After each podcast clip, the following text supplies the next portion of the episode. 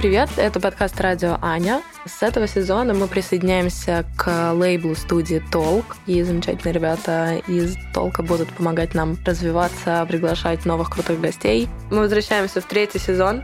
С вами сейчас в студии я, Аня Бруевич. А я представитель младшего поколения в нашем подкасте. Теперь вышла Аня Бичевская просто отсюда. А, я Аня Букрей и я Аня Бичевская, которая постоянно отбивается за всяческие э, иджистские шуточки в мой адрес.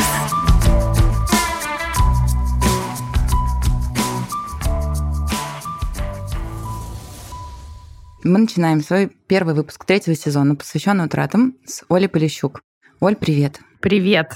Если коротко, я себя называю консультантом по развитию взрослых людей, если, например, э, люди плохо реагируют на слово коуч. Но вообще, по факту, я занимаюсь тем, что я помогаю взрослым людям э, с их там всякими вызовами и проблемами, которые они точно могут решить сами, но в том числе, возможно, им нужна какая-то среда для изменений. А также я это делаю с компаниями, которые ко мне приходят за такой страшной штукой, которая называется фасилитация. По факту я обеспечиваю процесс, при котором люди могут договориться о всяких сложных штуках, которые у них вызывают тоже вопросы, не знаю, для которых не находится времени и так далее. Круто. Ну, еще я делаю периодически онлайн-курс и он там, в общем, тоже такое типа коучинг, э, плюс э, групповая динамика, плюс, не знаю, какая среда, развивающая, вот, наверное, так. Короче, мы тут все коллеги, потому что мы тоже создаем среду, в которой через разговор с разными людьми мы даем возможность людям что-то понять про себя и повзрослеть, по сути. То есть ты тоже коуч по взрослению. Мы не коучи, но, собственно, мы эти Фасилитаторы, давайте тоже назовем себя, мы фасилитаторы радиовзросления людей. Можно назвать себя медиатором между взрослением э, и процессом взросления. А как ты понимаешь, что ты говоришь, я консультант для взрослых людей. Как ты понимаешь, что он взрослый? Может быть такое, что к тебе приходит человек, ты говоришь ему, слушай, ну, ты не вырос.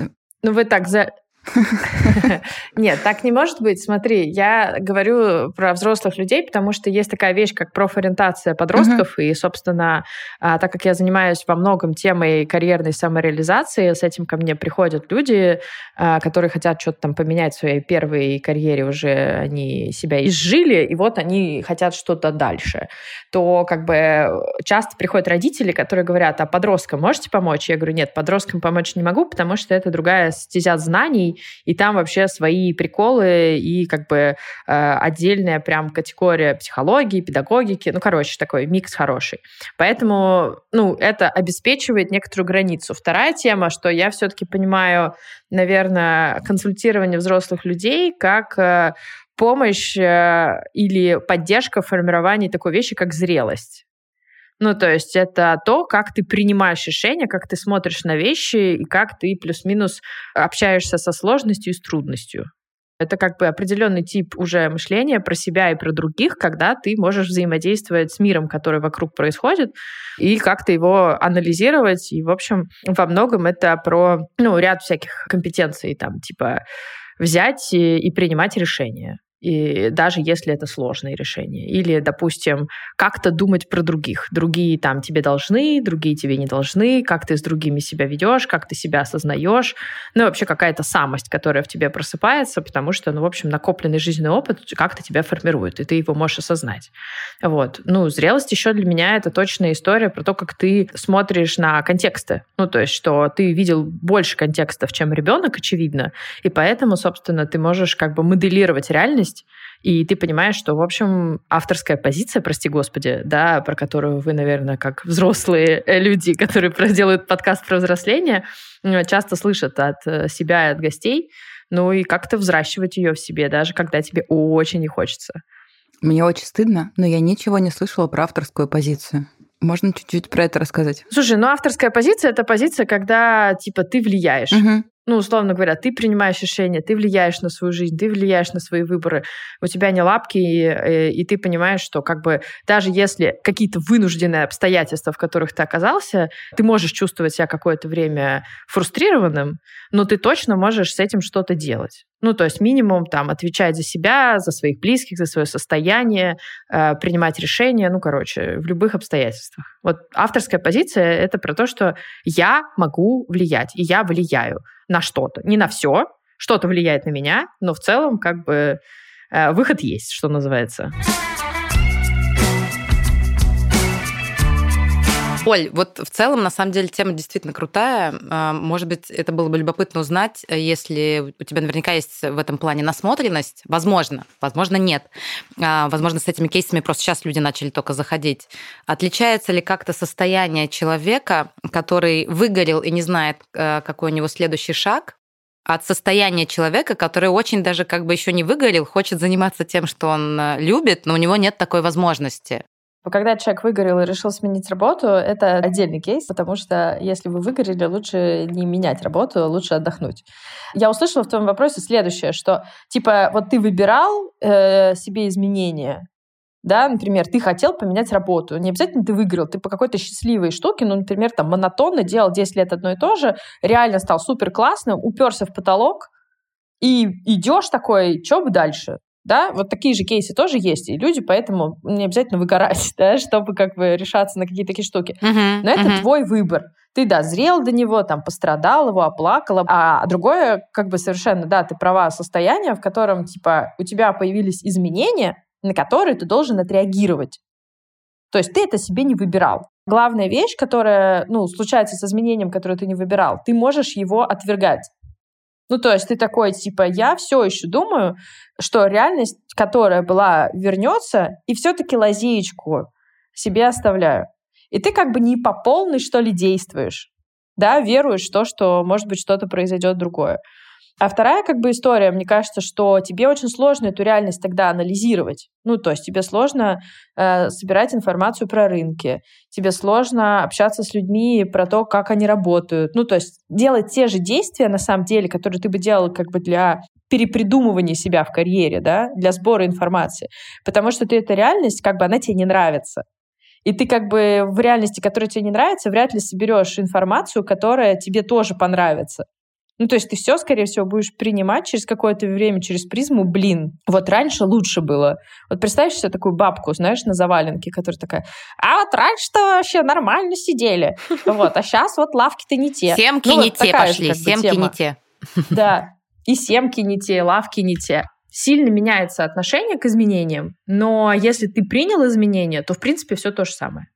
Только как бы реальность надо бы прочекать, потому что, на мой взгляд, скорость изменения рынка труда вот прямо сейчас, она очень волатильная. И это происходит не только на рынке СНГ, это происходит и в Штатах, э, это происходит и на азиатских рынках, это происходит, ну, как бы повсеместно, потому что если вы следите немножко за экономической повесткой, все чуть-чуть готовятся к инфляции, Э, которая как бы в некоторых странах должна достигнуть там аж 8%, и это, в общем, может очень сильно сказаться на уровне того, что доходы останутся прежними у населения, а расходы сильно вырастут. А вторая как бы тема, которую все дико обсуждают, это вообще как бы, ну, некоторое э, ощущение рынков, да, то есть что типа локализация или, наоборот, гегемония поменяется. Ну, короче, в общем, все ожидают довольно интересных изменений в ближайшие 2-3 года на рынке труда в целом. И это вот такая вот э, реальность, в которой все время надо держать руку на пульсе для того, чтобы понимать, ты вообще, блин, в какое окно возможностей сейчас, чувак, входишь. Есть ли какое-то у тебя критерий или понимание, как себя человек, может быть, проверить может, что вот он принял ситуацию, что вот э, как бы как понять, как себя диагностировать в этом плане, что ты еще либо катишься по этой а, как кривой, бы, кривой да, отвержения. отвержения, принятия и так далее, или все-таки ты уже в адеквате, ты уже осознал, где ты, и ты уже начинаешь что-то делать. Потому что может возникнуть... Вот у меня могу сказать, как у человека, который уехал условно а, в Ереван, у меня закончились все мои проекты в Москве. Как бы это меня простимулировало двинуться как бы куда-то дальше, потому что мне показалось, что это первый раз в моей жизни, когда я не, собственно, у меня нет никаких контрактов на год вперед, никаких обязательств, никаких планов. То есть, условно, когда, если не сейчас, попробовать и сделать то, что я давно хотела, а именно поездить по миру и попробовать э, жизнь digital nomad а, не будучи, конечно, digital nomad ом, это отдельная, конечно, история, но я решила, что как бы, если не сейчас, если не сейчас, то когда попробовать попробовать это сделать. В общем, я хочу сказать о том, что у меня март и апрель мне казалось, что я все очень хорошо понимаю, что все как бы дороги там назад нет, у меня отрезано будущее, как бы вот только, только вперед и шарашить. Но я вот сейчас, оборачиваясь назад, понимаю, что я была человеком, который плыл, точнее, тонул в бурной реке, его тянуло там на водопад, куда он там скоро упадет, и он хватается за все бревна, которые проплывают мимо него для того, чтобы просто хоть как-то зафиксироваться. Вот. И дальше э, люди, которые вступали в очень большие там какие-то коллаборации, пытались какие-то проекты придумывать вот в этом своем состоянии, все это не смогло выжить, например, ближе к лету, потому что стало ясно, что люди действуют из позиции а, «надо хоть что-то делать», надо как бы объединяться с любым человеком, который кажется, там, я не знаю, адекватным, сильным и так далее. И вот многие, я даже знаю истории, где люди открыли бизнесы, условно, в марте-апреле, и сейчас не знают, что с ними делать, потому что их состояние поменялось, они уже навешали себе кучу там обязательств. Вот как, короче, понять, что ты уже как-то, в общем, попустился, э, разум твой засиял, и ты можешь, ну, как сказать, доверять своим решениям, что ли. Не знаю, как это объяснить по-другому. Ну, Слушай, во-первых, хочется отозваться, что, мне кажется, ты классно описала, что происходило и происходит как цикл, да, бей, беги, замри, и дальше как бы откисай. Э, я это вижу и, ну, и по себе, я тоже попала в этот цикл точно, и я вижу, что сейчас вот ты сделал такую ретроспективу, да, что многие люди начинают рефлексировать ой, а что это было? Ну, не в смысле там, из-за чего это было, а что это было с точки зрения меня. Я как действую, когда вот такая вот паническая как бы штука происходит. И мне кажется, что то, что произошло, э, как, когда ты начинаешь осознавать, что кажется в текущем состоянии, ну, таком, назовем его более спокойным. Более спокойное, оно дает две вещи. Ты можешь анализировать, а можешь еще чувствовать. Потому что когда ты бежишь очень быстро и очень быстро спасаешься, то ты вообще-то ничего не чувствуешь. У тебя адреналин, кортизол, и все это тебя как бы тащит для того, чтобы ты выжил да, и как бы на самом деле, мне кажется, если кто-то наделал таких вот э, супер много движений, то вообще-то это была одна из реакций, которая помогла выжить. Потому что сидеть, возможно, для гипердеятельных людей в этот момент и ничего не делать было гораздо больше смерти подобное, чем, например, наделать себе кучу ответственностей. Другой вопрос, что вот, ну, ты создал себе эту ответственность. И вот когда мы говорили с вами про зрелость, я как раз э, про то, что ты можешь осознать, что тебе эта ответственность, кажется, не нужна. Или, например, твое состояние и контекст поменялся, и ты начинаешь эту ответственность, ну, не скидывать на кого-то, вот это как раз не зрелость, да, ты начинаешь как бы разбираться и входить в еще более, возможно, сложные разговоры про там потраченные ресурсы, которые ты дальше не готов тратить, например. Или, например, про партнерство, которое, допустим, ну, как бы тебе ну, на длинной дистанции не кажутся такими уже актуальными. Короче, мне кажется, главный маркер — это анализ появляется анализ. То есть появляются вопросы. Например, а мне это зачем? Да, а что это конкретно мне дает? А как я про это думаю, когда вот я на это смотрю? И какая у меня на самом деле перспектива? Потому что вот в этом э, выживании обычно перспектива-то очень короткая. Ну, типа там неделя, да, или, может быть, месяц. В среднесрочной перспективе, ну, хотя бы на полгода или на год, а для компании, например, там 2-3 года. Ну и для людей, на самом деле, может быть, среднесрочной перспективы 2-3 года, тебе эта штука не кажется уже такой, ну, классной или, допустим, нужной. Не обязательно классной быть. Может быть, она не решает тот вопрос, который сейчас перед тобой стоит. И на самом деле способность как бы объяснить себе и окружающим или там задействованным тобой людям, что кажется, как бы приоритеты поменялись, ну вот мне кажется, это про сложные решения, но при этом нужные, потому что если ты тащишь ту ответственность, которую ты создал, и теперь ты ее не отпускаешь только потому, что ты молодец и взялся, скорее всего, ты закончишь двумя вещами. Это прокрастинацией, ну типа положишь себя на кровать и будешь гнобить себя за то, что ты ничего не делаешь, хотя хотел да, вот такого типа, деятельная прокрастинация. А вторая, как бы, какая-нибудь штука, ты начнешь, в общем, ну, относительно своего проекта диссоциацию а, ощущать, ну, то есть дистанцироваться захочешь. Или, например, вкладываться. Ну, то, что деятельные люди знают, что, и, типа, если они там вложили свою энергию, то как бы можно офигеть, как много сделать за короткий промежуток времени полезного. А если они вложили свою энергию и напутали активность с продуктивностью, то, в общем, как бы у них будет эффект э, большого количества разговоров, но малого количества действий. Короче, отвечая, если ответил на твой вопрос, категоричность уходит. Появляется анализ, появляется понимание, что среднесрочная перспектива возможна, я в ней как-то. Но вот это вот для меня маркеры, что да, можно уже постепенно начинать э, действовать и уже из логики того, что я могу с теми ресурсами, которые у меня есть, и от чего, кстати говоря, надо отказаться. Потому что приоритизация — это вообще, ну, как бы, правда, первое действие, которое мы делаем, начиная что-то такое себе придумывать. У меня опять есть вопрос. Понятно, что сейчас немножко другой контекст. Может быть, если нету а, как бы каких-то кейсов этого не касаться, но вообще вот по твоему опыту в ситуации, когда люди переходят с одной э, какой-то своей аутентичности профессиональной на другую, что тяжелее всего терять? Как бы какая потеря людям э, дается хуже всего вот в этой ситуации, в этом переходе. Потому что, кажется, если бы не было этих потерь, и они бы не были так болезненные, да, люди бы меняли там деятельность просто постоянно и могли бы там кучу своих э, идей э, самости реализовать. Вот я это пытаюсь сделать в своей жизни, но таких я сумасшедших встречала мало. А вообще бывает много самостей? Ты просто говоришь, типа, что вот самостей много, как бы реализовывает их все. Мне всегда казалось, что самость это какое-то просто твое искреннее, ну, как искреннее состояние, в котором ты взаимодействуешь с миром, исходя из себя, а не каких-то других установок. Да, хочешь, я мне отвечу кажется, на этот вопрос? А, Аня, вот давай, Нют, Мне давай. кажется, они имеют в виду, что можно по-разному применить свою самость, поэтому появляется как будто некоторое количество ролей. Да-да-да, вот, вот тут буквально секунду прокомментирую, так как я тоже тут э, перепридумываю себя, но я это делаю достаточно часто. так получилось, что мне меня долбануло и пандемией, и как бы а, всем, что происходит сейчас, сейчас только придумаю одно, а оно уже не актуально. У меня вот был вопрос гигантский, что я пыталась все какую-то условно стержень какой-то найти в том, что я делаю, объяснить это с помощью какой-то одной идеи. И в какой-то момент, э, там, советуюсь со своими друзьями, бренд-стратегами и так далее, мне сказали, Ань, а ты не думала о том, что все, что ты пытаешься делать, просто объединено тобой, как бы твоими интересами?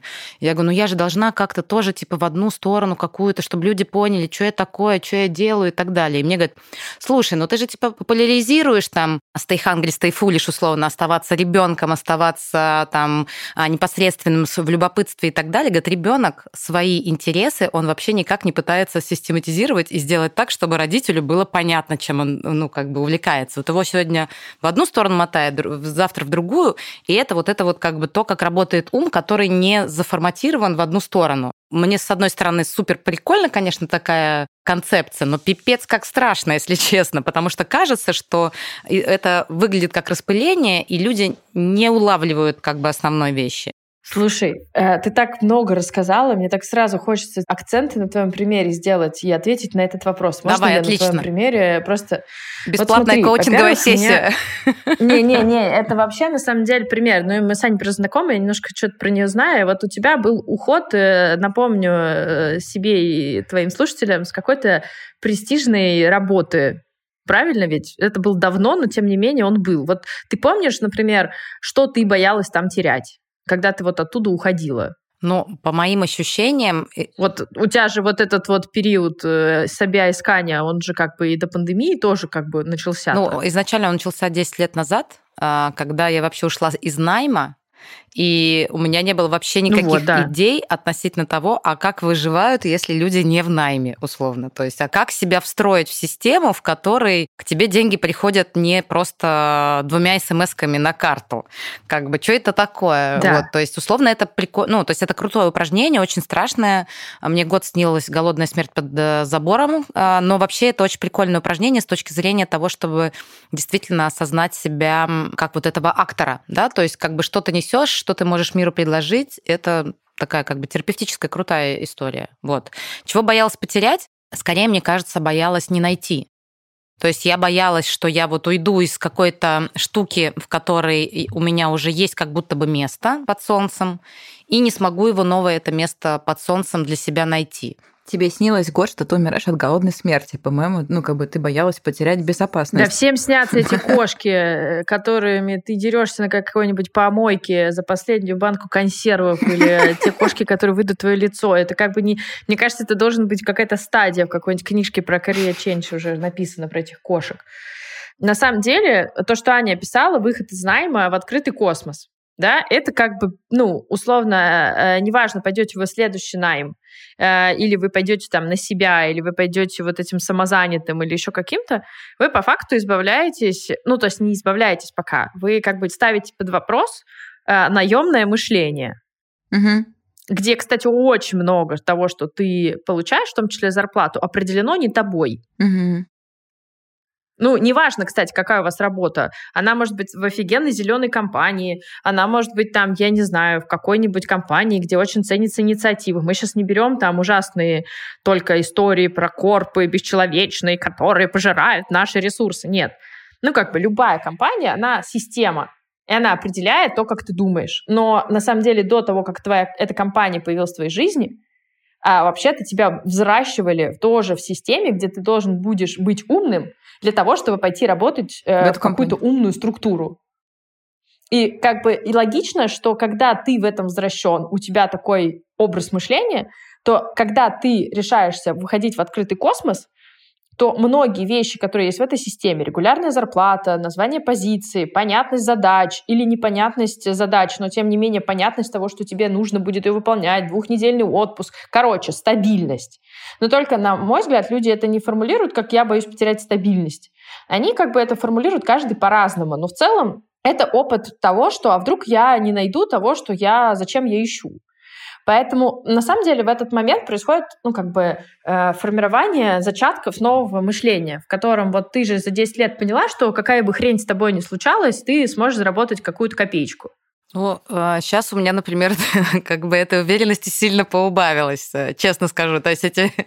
Ну, наверное, потому что а, я там 15 лет вкладывала в какой-то свой социальный капитал, мне казалось, что здесь есть какая-то там репутация. Хотя я согласна с тем, что, например, там три года назад, когда мы а, там расстались с Аленой, и каждый пошел своим путем, мне пришлось опять заново как бы людям в голову класть, что я не про еду, условно, а про комьюнити, да, и три года назад этого никто не считывал, а сейчас это уже считывают гораздо лучше.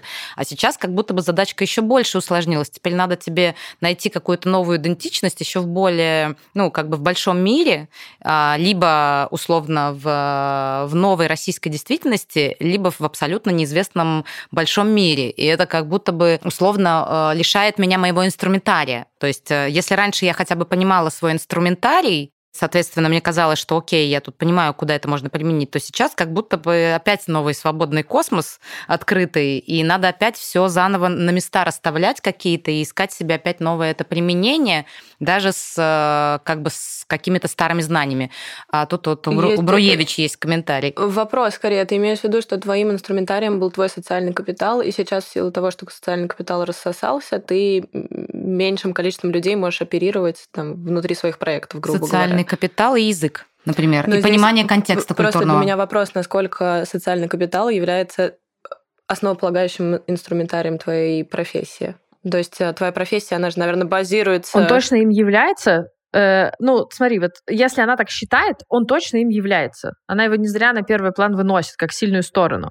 И мне кажется, э, что здесь есть какой-то интересный такой, момент, знаешь, э, про то, что я слышу, что на самом деле, ну вот, прости, ты знаешь, что это все равно твоя сильная сторона. Потому что ты не раз через эту сильную сторону, не один раз после найма себя, ну, как бы этим вытаскивала. И поэтому ты как бы осознаешь это очень хорошо и называешь даже сложным словом социальный капитал. А по факту, если кто не знает, Аня Бичевская просто человек-оркестр. Она похостит вас и познакомит вас со всем скопом, если нужно, за пять минут. Это как бы действительно такая, ну, уникальный навык, редкий. Другой вопрос, что ты говоришь, я, кстати, когда в новой среде оказываюсь, мне приходится эти знакомства строить заново. Ну и как бы на это уходит время. И ты понимаешь, что, например, в Москве ты это делала 20 лет, или сколько? А ну, типа у тебя, ну, как бы нету таких же 20 лет, и тебе нужно в каком-то, допустим, если это новый контекст, тебе это нужно построить за меньшее количество времени. Exactly. И вот это, мне кажется, многих сейчас пугает, что на самом деле я осознаю, что у меня есть скилл, я осознаю, что это моя сильная сторона, но так, когда я помещаю эту компетенцию в другой контекст, я осознаю, сколько непонятностей и трудностей новой для меня тут может быть. И так как я до этого это делала, например, ну, столько-то лет, то я не готов столько же тратить. И вот, собственно, моя мысль какова? А что, если посмотреть на это не как на, ну, такой же сценарий? Потому что такого же сценария точно не будет. Ну, то есть невозможно Москву повторить там, не знаю, на Бали или в Ереване. Там все равно будут какие-то свои особенности. И вот когда у вас спадает пелена идей о оплакивании старого, вы начинаете интересоваться новым контекстом без ощущения, что он должен повторить обязательно тот паттерн, который вы хорошо знаете. Но всегда есть такой соблазн его как бы натянуть. Потому что это же как бы выработанная схема, она работала же. И мне кажется, что вот здесь круто осознавать свой скилл и понимать, знаешь, как бы такую вещь, что именно он тебя снова вытащит, но не ожидать, что это произойдет точно быстро. Ну, я имею в виду как бы под быстро, мы не имеем в виду месяц, да, но, например, есть какие-то точно люди, которым это нужно, и просто, возможно, у этого может быть вообще другая индустрия. Вот мысль, которую я хочу сказать про перепридумывание, вот эти все career change и так далее, что есть такая вещь, как transferable skills. Ну, то есть навыки, через которые мы переходим из специальности в специальность. И как бы у них там много категорий, их там больше там 70-80 штук, которые посчитали опытные дядьки, которые любят схемы всякие про World of Work. Но мне кажется, что здесь очень важно понимать, что перенося скилл в другой контекст, он начинает на тебя работать иначе. И вот здесь случается ну, как бы потеря э, самоидентификации. Потому что если ты знала, что ты, например, коммуникатор тут, то, например, в другой индустрии ты будешь support-manager system, и ты такая, блин, а почему это так называется? Для меня support — это какое-то говно. Я не хочу быть support. Ну, короче, начинается, да, ну, как бы начинается сомнение. Начинается история, а не теряю ли я статус, про который я говорил до этого. Ну, потому что ты же взрослая девочка, у тебя там, или мальчик, у тебя были уже какие-то достижения, наработки, э, уважения, ну, всяких разных людей. И вот, ну, как бы, вот, понимаешь, этот опыт с тобой уже был. И не отказываться от этого опыта, а построить как бы над ним, сказав, что это было, еще будет. Блин, вот на это нужно, ну, минимум, на мой взгляд, полтора-два года новой адаптации. А сейчас-то, как случилось, э, март случился резко, полгода пролетели в смысле, но вроде как все как бы плюс-минус осознали, кто хотел, что им надо что-то с этим сделать, то здесь, мне кажется, важный момент — это, ну, как бы пойти за, уже за инструментами и начать молоточком прибивать гвозди, но просто не сразу строить дом. Он будет строиться как бы этажами. Он будет строиться сначала фундамент, потом окно, потом дверь, а крыша классная, она вот где-то там в конце, и то не факт, что это будет по плану. И вот не знаю, на мой взгляд, вот примерно так э, происходит ощущение. Но вот все то, чем ты богата, вот всем этим ты будешь пользоваться. Но если ты не интересуешься контекстом, в котором ты это делаешь, ты будешь какое-то время ходить кругами, набивать шишки, ты меня просто спросила, э, чувствую ли я себя, ну, как бы достаточно уверенной для того, что я, типа, выгребу из всех ситуаций. И я говорю, что вот это, как бы, ощущение, оно, конечно, сильно пострадало сейчас, хотя там, условно, а, там, в марте месяце у меня было ощущение, что все пипец, надо хвататься за сильных, потому что я чувствовала себя очень слабой. Сейчас я чувствую себя иначе, Хотя глобально как будто бы ничего не поменялось. А можно прикол? Вот смотри, знаете, как осознать, какая у вас сильная сторона? Вот посмотрите алгоритм, как, что вы делаете, когда стресс. Вот смотрите, Бичевская, когда стресс, пошла общаться с кучей хреновой людей, какие-то метапы, встречи, значит, что-то ты-ты-ты. Вот, пожалуйста, сильная сторона. Я, знаете, что начала делать? Я начала, ну, как бы, плакать много. Вот. Не знала, что это сильная сторона коуча. Чувствительность должна быть в себе для начала, чтобы ее воспитать в других. Ладно, не, ну без шуток. Ну, короче, на самом деле я начала продуктово мыслить. Ну, типа, какие продукты нужны, какие там старые, значит, закрома родины надо быстренько, значит, пыль стряхнуть. Короче, мой point в том, что очень часто, если вы вот в этот период, ну, как бы себя э, не помните, ну, то есть не помните, как дни проходили, да, но многие люди март не помнят, и апрель уже не помнят, mm-hmm. они помнят май уже. И на самом деле, как бы, но вы помните, что какая-то была линия. Вот, скорее всего, а то, как вы делали эту линию, метод, не в смысле что, вы могли делать любую херню, даже там, не знаю, квартиру ремонтировать или там э, вещи перекладывать из тумбочек. Но то, как вы это делали, За счет чего? Например, анализировали ваши носочки и раскладывали их по цветам. Или, например, э, типа брали типа э, трусишки мужа и зашивали в них дырочки. Или там, не знаю, занимались э, типа подсчетом Бегом. килокалорий. Бегом все время. Ну, короче, скорее всего, вот метод — это ваша сильная сторона. Мне кажется, очень печально обнаружить себя. Свою сильную сторону зашивания э, трусишек мужа. Это прям такое то все, что я делала на протяжении трех месяцев. Слушай, ну прикольно. А у кого чего было, кстати? Э, по мне понятно. Я носилась как угорелая. А как бы у кого что было? Слушай, Оля плакала так. Что с вами Я тоже плакала, но у меня была еще функция поддержки. У нас открылся дом, я пекла бесконечно какие-то пироги, ко мне приходили люди, я открывала им бутылки вина, Э, мы вместе плакали, валялись. Но мне казалось, что на самом деле это интересно, потому что мне, помните, мы с вами обсуждали, что мне стыдно, что всем так плохо, а мне ок. Ну, то есть, как бы мне было ощущение, что я такая, да я сейчас вообще, мы сейчас все выгребем, все перестроим, смотрите, как сейчас вообще, ну, то есть достаточно забавно. Мне кажется, тут какая-то, знаешь, типа я представила, что я э, такая большая платформа для подзарядки, и у меня было для каждого случая здесь коньяк, здесь вино, здесь пирог, здесь платочки, еще что-то, здесь парочка идей. Я жутко раздражала своих друзей, потому что они говорили, очнись, блядь, пожалуйста, просто прекрати быть такой наивной. А я такой бы, милый. Не милый, ну типа, знаешь, я как бы я пыталась м, поддерживать жизнестойкость в себе. Ужасно раздражала друзей, которые считали, что это как сказать, это некоторое избегание, э, канцелинг от того, что от своих чувств, от своих эмоций, от происходящего, и что тем, что я своей жизнестойкостью пытаюсь э, ну, Оскорбить чувств, чувства да, верующих. Страдающих, да. А я писала, типа, может быть, страдание не является главным благодетелем вообще человека, ну, в общем, да, интересный кейс, классный, прикольно, похоже на сильную сторону. Анюта, ты? Забота о других. Вот я слышу в твоих еще штуках, это забота о других. Вполне может быть сильной стороной, я имею в виду, что, типа, я начинаю собирать ресурсы, стягивать ресурсы, потому что когда ты описывала вино, платочки, э, штучки и свое состояние, ну, как бы, условно, человека, который не реагирует и не втягивается, это, возможно, вообще стягивание ресурсов и, как бы, помощь через эти ресурсы другим людям. Да, класс. Почему бы и нет? Да, я тоже Аня, ты? подумала. Мне сейчас было сначала сложно выделить э, какое что-то одно, но эм, я думаю, что мой метод был в попытке разобраться, что происходит, в, начале, в том, чтобы начать исследовать то, что угу. вокруг меня происходит. Причем это было сразу в двух плоскостях, и в рабочей, потому что, понятно, в работе поменялось а, достаточно много и многие контексты, и нужно было заново их а, анализировать.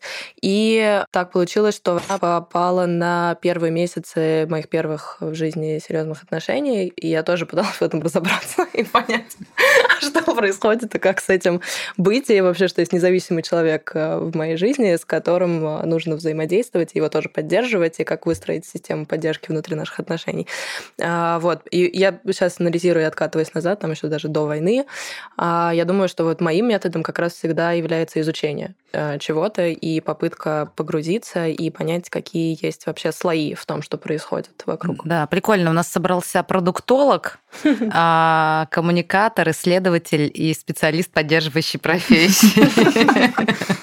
Блин, ну это вообще фантастическая четверка, мне кажется. Нам нужно бизнес открывать. Нет.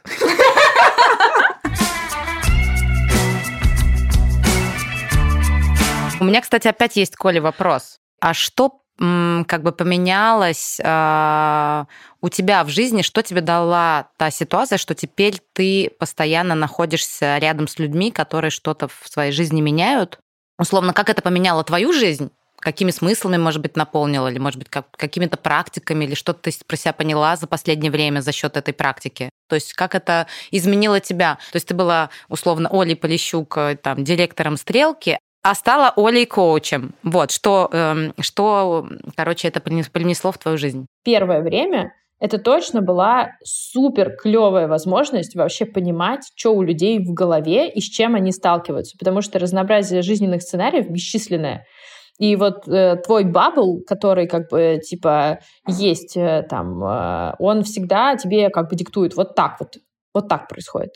А вот эта работа, она все время тебе дает ощущение охренеть, как бывает. Угу. Пипец вообще. Ну, типа, как, какие бывают жизненные судьбы, сценарии, э, какие бывают сильные люди, какие бывают нерешительные, какие-то истории, да, какие бывают компании, какие бывают культуры, какие бывают, там, не знаю, переходы, географии, как устроено в Индии, как э, работают люди в Алибабе. Ну, то есть, типа, это прямо очень важно. И как ты, как коуч, должен сам, блин, проживать свой опыт. Если ты сам так не живешь, ну, как бы ты коуч по международным стандартам а, ассоциации Кукуева. Потому что, ну, в общем... Э, ну, Диплом ну, покажу. За мой французский.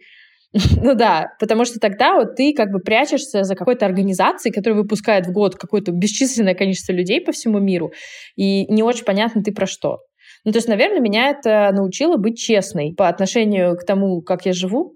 Поэтому я всегда в Инстаграме рассказываю, как я подгораю.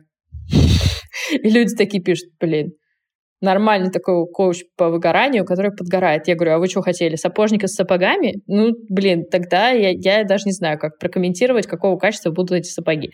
Ну, то есть а тут ты как бы человек, Угу, вот. Прикольно. Мне кажется, просто э, поскольку я коуч, другой чуть-чуть немножко, э, мне очень интересно, что мне пишут много, типа, Аня, почему ты вообще учишь людей, хотя я стараюсь вообще никого не учить, на самом деле писать про свой опыт в Инстаграме, а если ты сама испытываешь какие-то проблемы. И мне так всегда интересно, что есть какая-то вот идеализированная картинка о сверхчеловеке, э, который является специалистом поддерживающих профессий. Психологи не болеют душой, коучи не сталкиваются с затруднениями, не знаю, там... А учителя не трахаются и не носят короткие юбки. Конечно, ну, естественно. Это из той же серии. Ну, слушай, я не знаю, как у тебя, но у меня есть гипотеза. Давай обсудим, э, как коуч коучу. Давай. Э, мне кажется, что это берется из системы образования. То есть да. у людей э, даже к 40 годам есть очень четкое представление о том, что учитель прав, потому что он находится как бы в учительской роли. И как бы люди не очень понимают, что такое и зачастую, как выглядит наставничество или менторство, вот они понимают, потому что там чувак сидит, который, допустим, знает, как жить. Он прошел этот опыт, он может с тобой им поделиться. И поэтому ты слушаешь некоторое это authority. Uh-huh. А типа то, что коуч — это проводник между тобой и каким-то иногда знанием, а иногда, кстати, и нет, просто проводник, э, с которым ты разговариваешь э, качественно про свои всякие штуки, она непонятна потому что здесь нету харда, на который можно опереться. Ну как, я не получаю никакого знания. А если ты не живешь, короче, как вот в учебнике написано, так что к тебе ходить? Я в воспитании сталкиваюсь, что это начинается где-то с момента, когда ребенок э, месяц или два с внешнего локуса контроля, когда он принес тебе игрушку, и ты ему говоришь молодец, когда он правильно ложку запихнул в рот, и ты говоришь молодец. И я пытаюсь себя перестраивать смотри, как классно у тебя получилось. Ну, то есть ты старался, там, ты три раза промазал, размазал все в каше, и вот сейчас у тебя получилось, как здорово. И это, ну, как бы это как раз прозрелость, когда ты вдруг начинаешь ощущать про то, что важно не то, чтобы меня погладили по голове и сказали, что я классный, и почему коучу нельзя говорить, ой, какой то крутой, вот это да, вообще просто невероятно, а про фиксирование результата. И оно начинается с детства, и это одна из моих, например, самых больших наркотиков дофаминовых, когда тебе говорят, что ты всех победила, ты вообще офигенная, очень здорово, и ты тебе хочется жить и работать. А как жить и работать, и как вообще перепридумывать себя, как взрослеть, если вдруг люди перестанут тебе говорить, вот это да, ну ты прям реально достигла этого, ты молодец, хотя перестанут сравнивать. И вот ну, для меня, мне кажется, про взросление и про работу поддерживающего специалиста, про потерю, это вот как раз про то, что ты находишь в себе силы опереться наверное, на себя в большей степени, чем на похвалу других людей. Есть классная же тема про фиксированный тип мышления и, значит, э, growth mindset и fixed mindset. Гибкое мышление, и, книжка. Читаю Слушай, ее как раз, представляешь? Есть, есть книжка, есть классный курс э, на Udemy про это. Ну, короче, это просто такая базовая история, когда мы хотим вообще думать про свое развитие. Неважно, профессиональное, человеческое, освоение навыков. И обычно ее рассказывают взрослым людям, чтобы они поняли, что то, что им сейчас страшно, на самом деле является просто как бы некоторой фиксацией. Это было исследование большое про... Они брали детей и смотрели на то, что детям с э, мышлением роста говорят. И вот, собственно, то, что ты сказала, их хвалили за попытки, а не за результаты. Угу. Ну, то есть их хвалили за то, что как здорово, что ты три раза пронес ложку мимо рта, а на четвертый у тебя получилось, и ты не остановился жрать кашу. Ты mm такой молодец за вот это, а не за то, что ты как бы не опрокинул там ложку себе в рот сразу же. Я очень скептически всегда иногда отношусь ко всяким исследованиям, которые говорят, что сейчас говорят детям, потому что это дети не выросли, и мы не знаем последствий. Mm-hmm. Но мне кажется, что если мы говорим про поколение 30-летних, ну, а я там работаю с людьми, которым от 28 до 40 лет, это мои клиенты в основном, я вижу огромный, как бы просто парализующий страх совершать хоть какие-то ошибки. Да. И вот как бы тема ошибки, тема того, что я могу повернуть не туда и закончить как папа в 90-е или как мама в 90-е, еще вот эта картинка же. Давайте не будем забивать контекст возраста, который как бы плюс-минус формировался, и ты видел, что, собственно, может быть, когда ты не контролируешь реальность. И в этом плане фиксированность на том, что у тебя есть, это в некотором смысле безопасность которую ты себе обеспечиваешь. И поэтому еще поколение, выросшее стабильная путинская Россия, да, как это экономисты говорят, ничего сильно не меняется. Но при этом каждый новый какой-нибудь курс э, до 198, потом до 150, потом до 60, он тебе показывает очень хорошо, как ты относишься к фиксации. Ну, то есть для нас э, что-то не является нормой. Ну, то есть для нас что-то, что меняется, является все время удивлением. И у mm-hmm. меня здесь вопрос, почему? всегда. Потому что вообще-то как бы весь опыт эмпирический, пока ты взрослел, он был про какие-то изменения вот такого свойства. Но вот эта ошибка, встроенная образовательной системой, похвалой, там, молодец, Олечка, могла бы и лучше, или Анечки, молодцы вообще, но могли бы и лучше. Вот это вот, мне кажется, и есть такая база, почему очень часто мы не можем даже пойти в какое-то изменение, даже осознанно, не то, что там вынужденно, и при этом ощущать, что попытка является такой же ценной, как и результат, который ты можешь получить. И как бы люди очень сильно истощаются и очень нереалистичны относительно ресурсов, сроков, вот эти вот главные две вещи. Поэтому они быстро разочаровываются, потому что они не могут в голове своей простроить процесс. Они не могут его представить, они не могут его осознать, они не могут на него даже не то что решиться, знаете, они не могут его поисследовать для того, чтобы понимать, как можно. И вот это вот, конечно, мне кажется, фиксированность образа мышления, с ней можно работать в любом возрасте, но через то, что вот ты делаешь все наоборот. Ты исследуешь то, как можно, ты смотришь на то, как бывает, ты меряешь этот костюмчик на себя, и после этого ты какие-то решения можешь тогда принимать. И вот это уже, извините, мышление роста. Не хочется быть коучем, который говорит про мышление роста, но клише должно быть клише. Вот. Все-таки что тебе лично было тяжелее всего потерять? Было ли что-то такое, что вот, может быть, ты помнишь, а, когда этот переход происходил, а, с чем ты боролась? Я рыдала в кабинете у психотерапевта, когда, в общем, все это вот со мной случалось. Я уже уволилась, я уже приняла решение. Это был третий день, как я сейчас помню, в нерабочем статусе впервые за всю мою взрослую жизнь, что ничего лучше со мной не случится, чем стрелка. И это такая вот, э, типа, большая-большая была боль, и она мне тогда села, так внимательно меня посмотрела и сказала, ну, давайте так. Не то чтобы то, что вы рассказывали последний год, лучшая среда на Земле. А во-вторых, ну, как будто бы ваши... Здесь, кстати, не про стрелку разговор, сейчас не поймите меня неправильно. Я считаю до сих пор, что это охрененная среда, как рабочая, так и так далее. Я просто имею в виду, что любой человек когда он недоволен, он все нескольким образом утрирует, да, он драматизирует, он переносит на себя. И что во мне тогда зрело, это вопрос, что я хочу делать. И поэтому в этом вопросе пипец как неудобно, потому что надо свою систему создать. И вот эта идея о том, что тебе надо выбрать такое же классное место после того, как у тебя было классное место, она очень мощная для многих людей. И люди часто делают неправильные, ну не то, что неправильные, а такие очень поспешные карьерные решения. Например, ну выходит человек из большой структуры, хочет подумать, а тут ему бац, и офер падает.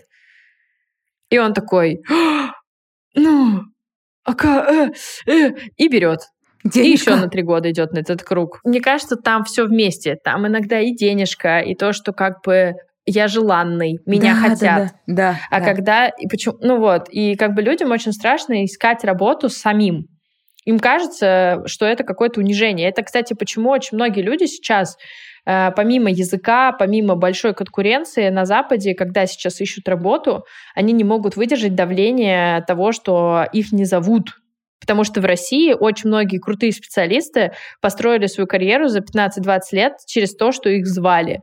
А сейчас у них такой опции нет, и им надо как бы представляться, такого скилла как бы нет даже на русском, а им надо еще это на английском делать. И они находят себя в очень странном положении от момента, как э, понять рынок и как под него подстроиться. А, например, у американцев такого вообще вопроса нет. У чуваков как бы с детства, ну, типа из серии 100 интервью, да, нормально, давай даже на работу где-нибудь не в самом классном месте. Плюсую, кстати. У меня есть такая же история о том, что я вот хотела бы какой-нибудь, может быть, проект присоединиться, но понимаю, что я не могу это сказать вслух, потому что это как будто бы сразу говорит о том, что ты ничего не предпринял, не подстраховался, не настолько классный, что у тебя вообще такая ситуация может возникнуть, что тебя там а, условно куда-то не позвали, или ты в какой-то проект сразу не вписался. Факт. И у меня то же самое. Еще вообще очень страшно. Или вот как моя история, когда тебя зовут, дают денег, зовут, и ты да как просто безвольная такса такой, да, да, давай, конечно, сделаю. Сколько часов надо работать в сутках? 14 могу, 16 тоже могу. Ну, типа 18, наверное, попробую. Вот из этой серии. Мне кажется, это очень, кстати, важное наблюдение на тем того, что когда зовут, ты сразу готов делать больше. Но, кстати, это не все люди, это люди, у которых как бы очень высокая обычно потребность во внимании к своей персоне и валидации своей работы другими. Вот. Но, на мой взгляд, еще здесь есть такой нюанс, что это легкий способ. И вот мне кажется, что сейчас, когда люди оказались в мировом рынке труда, они охренели от того, что, оказывается, легких способов очень мало, и нужно как бы много самому сделать, а навыка такого нет, потому что последние 10-15 лет ты, например, работу не искал. И все. И как бы у людей первая реакция «я херовый». Вместо того, что у меня нет такого скилла, я могу его освоить и понять, как эта штука работает. И вот а Ане, который любит все исследовать, было бы гораздо проще, например, с ее сильной стороной освоить эту штуку, просто потому что это ее основная как бы способ контролирования реальности. А, например, людям, которые привыкли только отвечать своей харизмой на, ну, как бы создавать э, нетворк, вот как Аня, ей, например, непросто, потому что получается, что тебя не зовут, а тебе надо стучаться в двери, вот. Мне, кстати, тоже так же непросто. Я поэтому, когда Бической паровозиком плюс один как бы присоединяюсь. Короче, э, мне кажется, не надо бояться новых опытов, если, например, они не сильно соответствуют тому, что мы делали раньше, ну, как было, потому что на самом деле не один способ есть, просто есть привычный способ, а есть другой. Угу. Вернемся на секундочку к э, той изменчивой реальности, в которой мы живем, и представим себе, что есть э, люди, которым удалось воспользоваться этой изменчивой реальностью как э, трамплином, и что-то как-то качественно переформатироваться, и все-таки чего-то достичь. И я, например, разговариваю сейчас со своими друзьями, и некоторые из них действительно они классно переформатировались, им удалось уйти с российского рынка, или им удалось а, переехать, где-то начать себя реализовывать. И это те вещи, которые очень давно хотела сделать, но не получалось. А она стала таким триггером, который запустил этот процесс, и на каком-то, видимо, адреналине его удалось круто пройти. И там мне, например, тоже давно хотелось становиться более независимым креативным директором, и это сейчас удается. Но э, на все эти достижения, которые сейчас происходит, все равно опять же, там, из разговоров с своими друзьями, я понимаю, что я не одна такая, я все равно смотрю через а, достаточно травматичную линзу того, что это просто выживание. И нету ощущения, то есть нету вот этой ценности достижения, грубо говоря. Как с этим справляться? Это то, что со временем успокоится, грубо говоря, внутри тебя, и ты примешь просто реальность а, как постоянно турбулентную и сможешь оценивать свои достижения в постоянно турбулентной реальности, а, или есть какой-то метод, как посмотреть на это по-другому. А можно я тебе вопрос маленький задам, чтобы ответить? А ты сколько лет назад почувствовала себе, что ты классный креативный директор и куда-нибудь да позовут, и ты не умрешь на помойке, ну вот прям совсем с кошками? А, наверное, год, год-два что-то где-то так. А сколько ты для этого работала до этого? А, ну, у меня в целом рабочий опыт сейчас получается 6 лет. Комплексно. Я молодой ну, человечек, 4 года что. ты работала на то, чтобы зачетка как бы начала с пятерками быть, и, в общем, все такие, типа да, того, берем. Да. А сейчас прошло полгода. Да. Полгода изменений, на которые ты давно не решался. И вот ты на них решился, у тебя идут первые полгода. И, возможно, как бы решился ты на них не в марте, а сделал ты что-то для них там в мае. И сейчас у тебя идут первые 2-3 месяца, и логичным образом, так же, как мы обсуждали, что случилось в марте, через полгода мы будем обсуждать, как, например, прорастают новые контексты в нас. Короче, мне кажется, что у нас есть монтаж в голове. Ну, типа такой, знаешь, э, из серии. Мы немножко иногда забываем, сколько трудностей мы проживали для того, чтобы получать тот комфорт, о котором мы сейчас все так переживаем. Mm-hmm. Я вот недавно разговаривала с девочкой, которая из какого-то просто супер маленького российского города, закрытого, военного, и она там выиграла, типа, поступление в самый классный вуз того времени с супер большим конкурсом, отучилась в нем, и как бы, и, и типа сейчас поступает там в Сент-Мартинс, и мы с ней как бы говорим, и она говорит, блин, там такой конкурс большой. Я говорю, мать, вспомни, пожалуйста, какой был конкурс, когда ты поступала, а она еще как бы не ЕГЭ как бы сдавала, как мы понимаем. Возраст моих подопечных, он такой, когда мы помним экзамены без ЕГЭ. Вот. Ну, и как бы она там, типа, не знаю, 300 человек на место. И ты из маленького города, который вообще без связи и так далее. Ну, то есть, короче, есть какое-то количество опытов в нашей жизни, которое просто нас формировало. И потом мы пожинаем какое-то количество, ну, лет, да, вот этот комфорт. Вопрос в другом, что нас воспитывали так, у всех практически, что вот, вот после того, как ты получишь эту кайфовую работу, дальше будет повышение или так же. Mm-hmm. А сейчас то, что происходит, приезжают креативщики в Берлин, смотрят как бы на уровень зарплат, и ты на самом деле можешь делать интересную работу в Берлине, просто тебе будут платить в четыре раза меньше, чем ты привык. И тебе придется там, не знаю, снова снимать квартиру с друзьями или там еще какие-то вещи делать. И ты начинаешь сравнивать не опыт, за которым ты приехал. Ты начинаешь сравнивать деньги, которые ты как бы получал еще полгода назад. Но ты как бы понимаешь, вот, вот в этом плане среднесрочная перспектива очень нужна, потому что ты как бы либо что-то новое строишь, с этой трудностью работаешь, либо как бы ты говоришь, слушайте, нет, я что-то не готов, я все-таки так много работал, вот там еще, я хочу еще пожить в этом комфорте. Я не говорю, что как бы всем надо уехать или поехать в Берлин. Я просто привожу этот пример для того, чтобы понять, как работает осмысление достижения. Потому что достижение за полгода — это то, что ты вообще собрался. А достижение, которое тебе принесло, ну, типа, плюс-минус э, дивиденды, капитализацию на рынке мирового труда, это точно не вопрос даже года. Это вопрос, возможно, двух-трех минимум лет потому что разные рынки работают по-разному. Хотите быстрых результатов, э, езжайте в Азию. Ну, правда. Как бы ноль э, регламентов, куча людей. Ну, может, не так весело, конечно.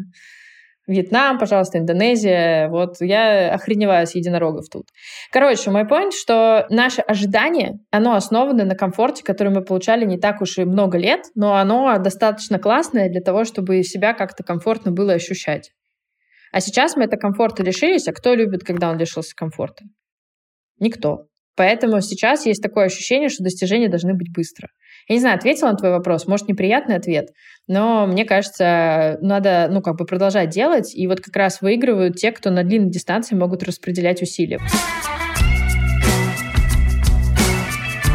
Надеемся, вам э, было сегодня интересно, полезно и увлекательно. А если вас тревожит э, что-то из того, что мы обсуждали, специально для слушателей радио Аня у нас есть э, небольшая скидка на будущий курс Оли, где как раз-таки она будет разбирать множество тех вещей, которые сегодня были озвучены. Вводите промокод радио Аня, и 5% мы вам скинем.